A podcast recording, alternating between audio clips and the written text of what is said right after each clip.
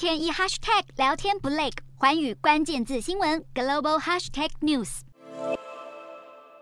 乌克兰军队不忘把握时间训练，乌俄在巴赫姆特的激战持续，市区早就已经满目疮痍。而面对这场持久战，乌军也会轮流离开前线，修补装备的同时，也要提升战绩。